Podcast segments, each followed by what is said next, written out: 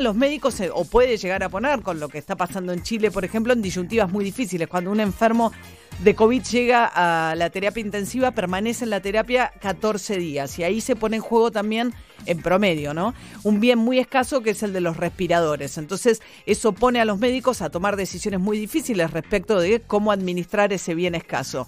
El doctor Ignacio Maglio es abogado de la Fundación Huésped, es jefe del Departamento de Riesgo Médico Legal del Hospital Muñiz y, digamos, trabaja sobre todo en los temas de bioética eh, y en la elaboración de estos protocolos. ¿Qué haces cuando tenés un respirador y dos personas? ¿Qué tal, eh, Maglio? Buen día.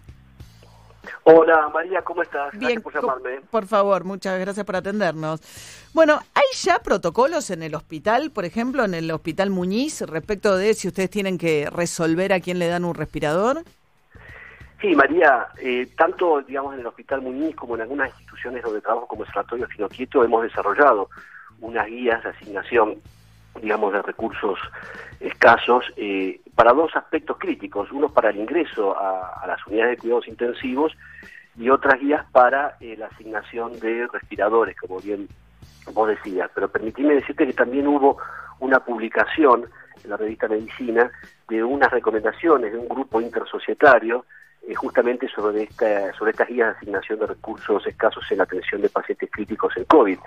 Estas guías que nos son muy importantes se acaban de publicar y son, el, digamos, el resultado de un esfuerzo de pensamiento colectivo, de construcción colectiva entre distintas sociedades científicas que tienen que ver con la atención de paciente crítico, ¿no? Sociedad Argentina de Terapia Intensiva, Sociedad Argentina de Medicina, Sociedad Argentina de Cuidados Paliativos, entre otras, ¿no? Pero, a ver, lo pongo muy torpemente, pero yo tengo dos personas, una persona, eh, digamos, si sé que la posibilidad de sobrevida en adultos mayores es mucho más baja que la gente más joven, salvo que haya otra, y sé también que la diabetes o el asma o lo que fuera son enfermedades que empeoran el cuadro, si alguien es mayor de edad y tiene diabetes, por ejemplo, tiene mucho menos chances de acceder a un respirador que alguien de 50 sin otras enfermedades.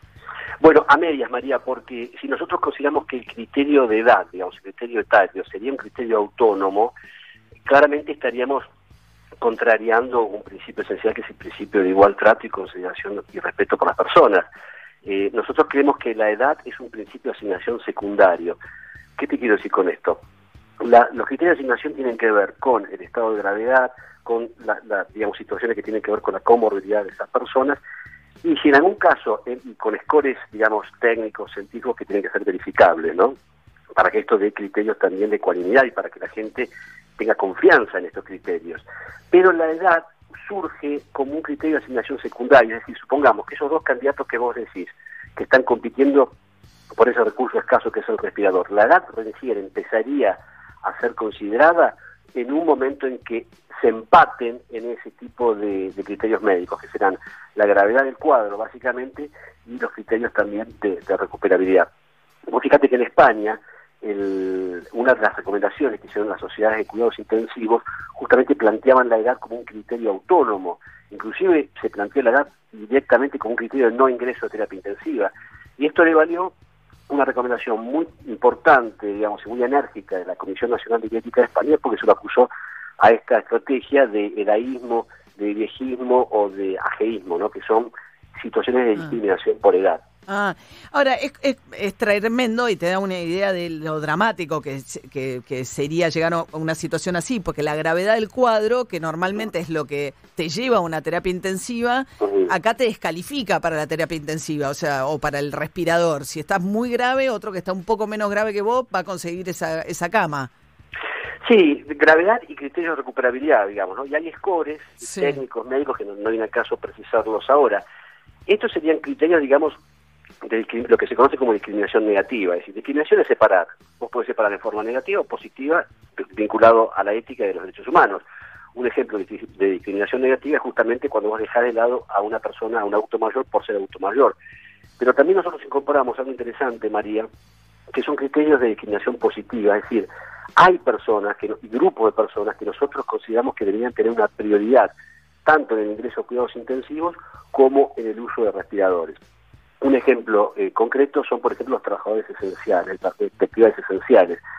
Y dentro de ese grupo nosotros pensamos y lo hemos recomendado que los trabajadores de la salud deberían tener un puntaje, un score se le, se le asigna un punto, por ejemplo, para que tengan esa prioridad. Esto por dos motivos básicos. Uno, por un tema de digamos, de, justicia restaurativa, de justicia conmutativa. Esas personas se exigieron, digamos, se, que están en el frente, digamos, en la primera línea de acción.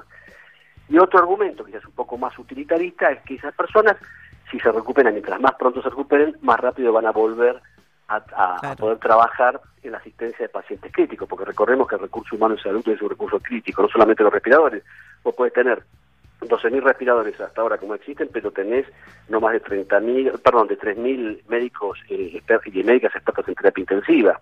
Claro, entonces, o sea, ser personal de la salud a la hora de asignar estos recursos escasos, respiradores, y, está bien, porque hay gente que se expone más, pero mencionaste también todos los todos los trabajadores esenciales, o sea, policías, por ejemplo. Sí, sí, sí, nosotros consideramos que sí también, porque ahí, mira, esto está, yo reconozco que es discutible. Estos, a ver, María, son dilemas, porque los dilemas en ética y en bioética significan que vos tenés un problema, se presentan dos alternativas y cualquier alternativa que vos elijas se transforma en un nuevo problema, digamos. No, no, además es un dilema muy dramático. Yo, yo pienso también en los médicos de España, Italia y ahora también de Chile y ojalá, por supuesto, estamos trabajando para que eso no ocurra en Argentina.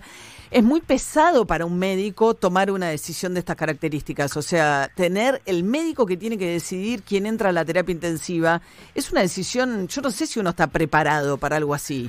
No, desde ya, y aparte un médico no tiene por qué hacer eso, María. Nosotros, eh, si uno toma la experiencia de, Italia, especialmente en la primera pico hiperendémico, los médicos y las médicas que tuvieron que tomar esas decisiones tienen, y eso está comprobado, secuelas de naturaleza traumática, moral, psicológica, que van a ser muy difíciles de restañar, de restaurar.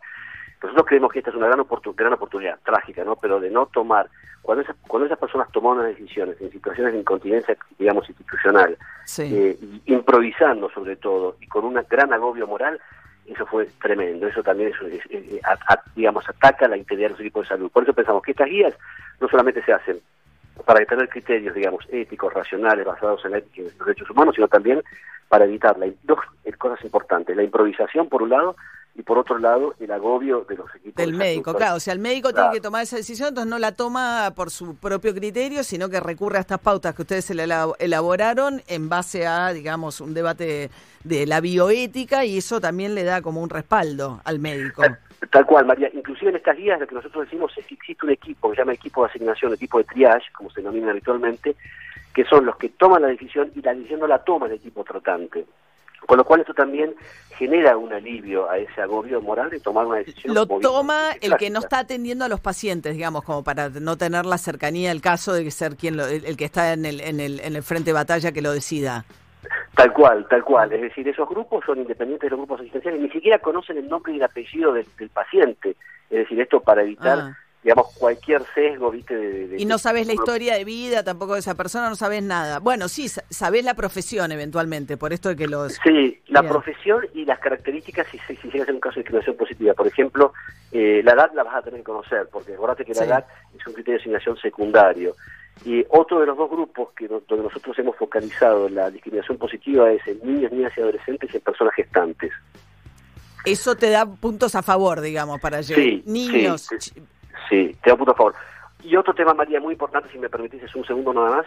Eh, vos fíjate que en esta situación trágica uno siempre está preocupado por aquellos que van a sobrevivir o aquellos que tengan chance de tener acceso a terapia intensiva o respirador, pero también nosotros pensamos que es muy importante pensar en todos aquellos que no van a acceder a terapia intensiva o que en terapia intensiva van a mm. ser, digamos, egresados, es aquellas personas que efectivamente van a morir. Creemos que ahí también hay un foco muy importante en lo que es recuperar la, digamos, la, y jerarquizar la estructura de los equipos de, atención paliativa. En el Hospital Muniz hemos desarrollado un equipo de cuidados integrales, mm. gracias, digamos, a la, a la, aprobación de la Dirección Médica del Hospital. Eh, Acompañar también a los que quedan desahuciados, digamos. Sí, totalmente. Esto tiene que ver con esa, digamos, filosofía de, los cuidados paliativos, ¿no? de una asistencia integral en los finales de vida. El doctor Ignacio Maglio es abogado de la Fundación Huésped, jefe del Departamento Riesgo Médico Legal del Hospital Muñiz, un tema que tiene que ver con lo legal, pero sobre todo con la ética, el ejercicio de la medicina en dilemas tan duros como los que te puede plantear una pandemia de esta característica. Súper interesante. Gracias, Ignacio. Buen día. Eh, María, gracias a vos y me olvidé de felicitarte por la segunda edición de Aramburu. Muy bien. Ah, bueno, muy bien. Lector de Aramburu, ¿ya, ya pasó por tus manos? Sí, claro. Ah, buenísimo. Muy bien. Muchas gracias. Hasta luego. Hubo reedición este, para el Día del Padre, les quiero decir. Muy bien, Así que bueno. mucho padre que me enteré, me mandaron fotos, recibió Aramburu, un ejemplar de Aramburu de regalo del Día del Padre. Vos bien. no, Pinci, tenés un pinito en el balcón. Tengo pinito y, una, y otra plantita que no sé de qué que se le, trata. te regalaron tus hijos. Exactamente, Perfecto. el balcón estaba desnudito. 7 y 48 de la mañana. DJ, Pinzón. Así es, y vamos a escuchar a Gorilas, esta banda de Damon Albarn. En este caso, un tema del año 2018, junto con el guitarrista de jazz George Benson, Humility. calling the world from isolation. Cause right now